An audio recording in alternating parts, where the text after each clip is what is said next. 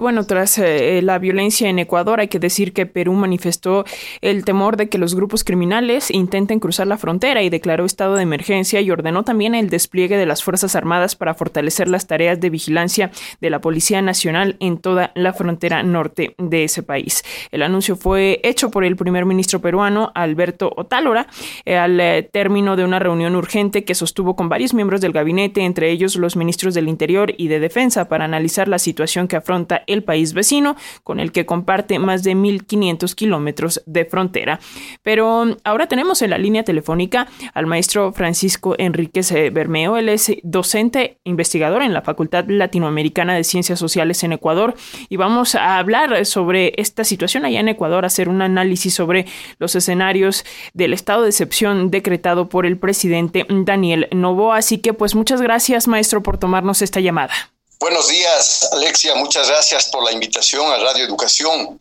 Sí, efectivamente, eh, lo que podríamos decir en primera instancia es que de ser un conflicto entre bandas criminales que se disputan territorios y espacios de control en el Ecuador, hemos pasado a una fase mayor del conflicto, porque ya no es un enfrentamiento entre bandas criminales solamente, sino que es un enfrentamiento de las bandas criminales con la población y con el Estado ecuatoriano. La acción realizada el día de ayer es una acción, eh, la toma de este canal es una demostración, digamos, de fuerza y de publicidad de la capacidad que tienen estos grupos para ya no solamente controlar si estos territorios o si estos espacios, ya no solamente de las zonas marginales o fronterizas del país, no, no marginales, fronterizas, a veces desde el Estado hay esta concepción de marginalidad, pero no es así, sino que ya existen también territorios liberados, podríamos decir, en las principales ciudades del Ecuador. Eh, eh, entonces ya no se trata, como decía, solamente de un conflicto entre bandas criminales por disputas de poder y por disputas de territorio. Se trata de una confrontación ya con la sociedad y con el Estado. Y esto en alguna medida este, también significa que al ser bandas criminales que están asociadas otras bandas criminales a nivel internacional constituyen, digamos, este, una fuerza, podríamos decir, transnacional. Y en esa medida, la respuesta que eh, ha dado el Estado ecuatoriano es una respuesta interna este, que tiene una serie de implicaciones que las estamos discutiendo al haber convertido a estos grupos, a estas bandas criminales en grupos eh, en grupos que son causa de un conflicto, de una guerra interna, un estatus que, que, es lo que estamos discutiendo ahora, y eh, eh, pero a la vez este está el Estado ecuatoriano enfrentado a una fuerza internacional en donde bandas, inclusive mexicanas, están asociadas fuertemente a bandas colombianas, a bandas ecuatorianas y a bandas que rebasan los estados nacionales. Y esto implica la necesidad de repensar, digamos, la dimensión que tiene este conflicto en el ámbito eh, eh, internacional, en el ámbito regional. Entonces, ya no son solamente un atentado, una violencia entre ellos, sino que es una violencia contra el Estado. Eh, maestro, hace algunos años Ecuador era uno de los países más seguros de Latinoamérica y nos preguntamos justo a qué se debe esta degradación tan rápida de las condiciones de seguridad en este país. Sí, efectivamente, hace no menos, hace cuatro años, la tasa de, homicidios por cada 100.000 habitantes alcanzaba apenas al 7.8%. Hoy, en el año 2023, la tasa alcanza al 44.9%, es decir, ha crecido cinco veces la tasa de homicidios por cada 100.000 habitantes. Eh, podríamos decir que grupos y bandas criminales han existido siempre eh, en el Ecuador, pero la dimensión que han adquirido ahora es una dimensión exorbitante. Y eso está dado en mucho porque ya no son bandas criminales que actúan independientemente, sino que son bandas criminales que además están asociadas a grupos de poder y con el, y con el poder económico que tienen han logrado penetrar a instancias diversas de la sociedad y del Estado ecuatoriano. Entonces tenemos una administración de justicia que está penetrada este, por estas bandas criminales, al igual que tenemos esa penetración en las Fuerzas Armadas En la policía, inclusive en los actores políticos, en los partidos políticos. Y eso da lugar a que tengan esta dimensión tan potente, digamos, que sean capaces de poner, como ha sido en estos días, de poner en jaque al Estado y a la sociedad. Estamos en este día, 10 de enero, este, en una situación en donde el, el estado de sitio empieza a las 11 de la noche,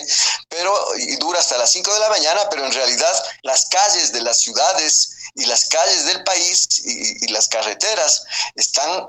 están como en los periodos del COVID, están abandonadas por el temor y la inseguridad que tenemos, ¿no? Entonces, quiero decir que este incremento significativo de la violencia no es un factor que ha dependido solamente del poder de estos grupos, sino que ha dependido de la asociación que tienen estos grupos, de la vinculación, de la penetración que tienen en el Estado, en la empresa privada, porque están asociados muchos de ellos a, empresarios eh, a empresarios ecuatorianos, no está penetrada todo, todo el sector privado, pero está penetrada una parte, y, y precisamente esas cosas son las que está investigando ahora la fiscalía, como por ejemplo el, hecho de que una persona cercana al expresidente este, Lazo haya tenido vínculos y asociación eh, y relaciones económicas con empresariales, con grupos este, eh, eh, de, grupos criminales, entre esos este grupo de, este grupo, esta banda criminal que opera en el Ecuador, de este país que está, eh, de Albania, ¿no? De la mafia albanesa. Eh, entonces, eh, en, mucho responde a este vínculo que hay con grupos de poder y que son grupos que este, permanentemente están impidiendo, digamos, la, realización o la ejecución de, políticas o de acciones que son respuesta del Estado. Por ejemplo, la fuga que se dio en estos días de un criminal que eh, públicamente amenazó a la fiscal y que se le considera también autor del asesinato, autor intelectual o autor de la banda criminal del asesinato de Fernando Villavicencio, candidato presidencial en las elecciones últimas, eh, eh, este señor Colón Pico, fue capturado y puesto en una cárcel en Guayaquil, pero luego fue trasladado a otra cárcel en Riobamba por orden de un juez y, de hecho esa cárcel en, esta ciudad del interior del país tiene menos seguridades y eso provocó una fuga de varios presos, entre ellos él. Este, y esas cosas se dan con la complicidad, evidentemente, de instituciones como la CNI, que es la institución que está a cargo de las cárceles, eh, eh, porque hay, hay, funcionarios dentro de esas instituciones que son parte o colaboran o están amenazados por estas bandas criminales que además son las que controlan las cárceles. ¿no?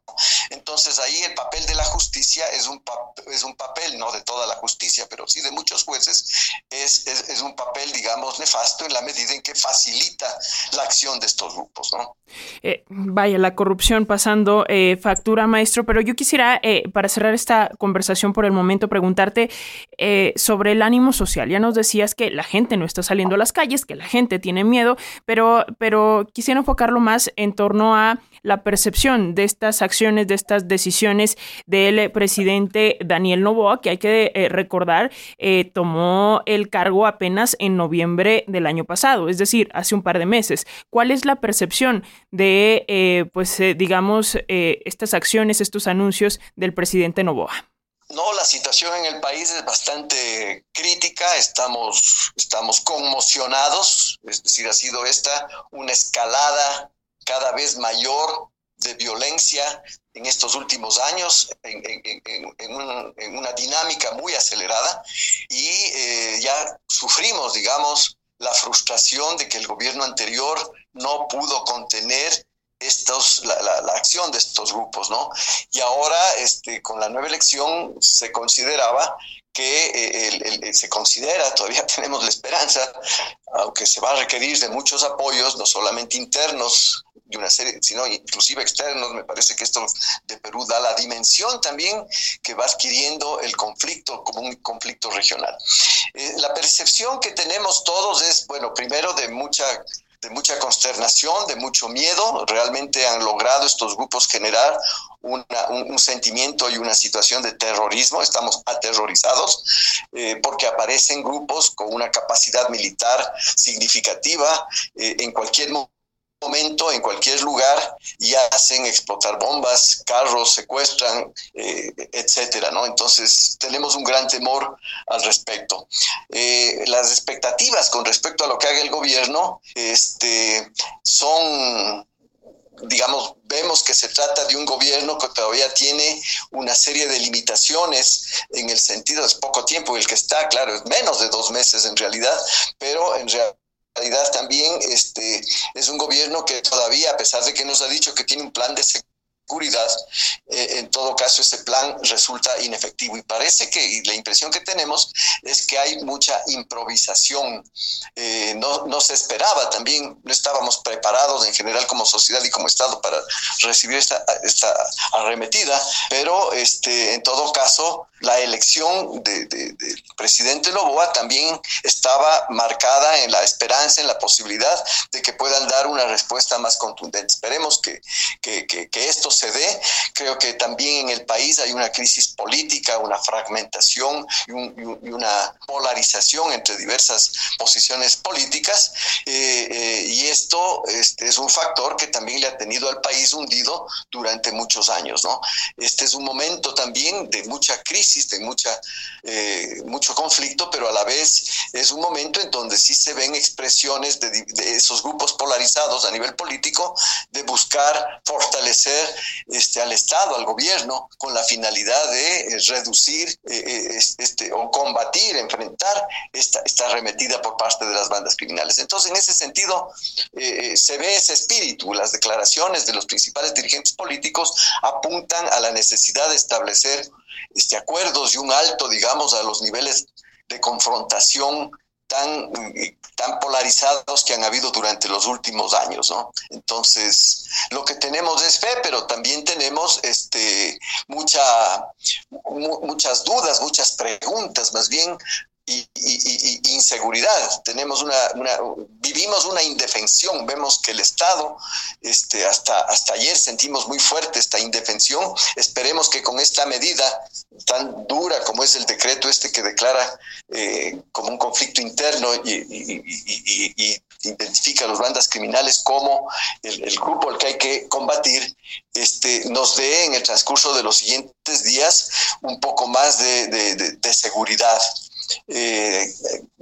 básicamente eso, ¿no? Pues esperamos que así sea, maestro eh, Francisco Enríquez Bermeo, docente e investigador de la Facultad Latinoamericana de Ciencias Sociales en Ecuador. Si nos lo permite, seguiremos en constante comunicación para darle seguimiento a esta situación que, eh, pues sí, bien pudiera ser, como dices, un conflicto regional a la larga, considerando que estos grupos criminales en Ecuador tienen relación también, por ejemplo, con grupos criminales o con cárteles eh, de la droga de nuestro país aquí en México. Así que pues seguiremos muy atentas, atentos a lo que ocurra en las próximas horas y mientras tanto te enviamos un fuerte abrazo. Muchísimas gracias, Alexia. Estamos a las órdenes y un saludo a todos los a todos los ciudadanos de México y de Ciudad Juárez en particular. Un abrazo.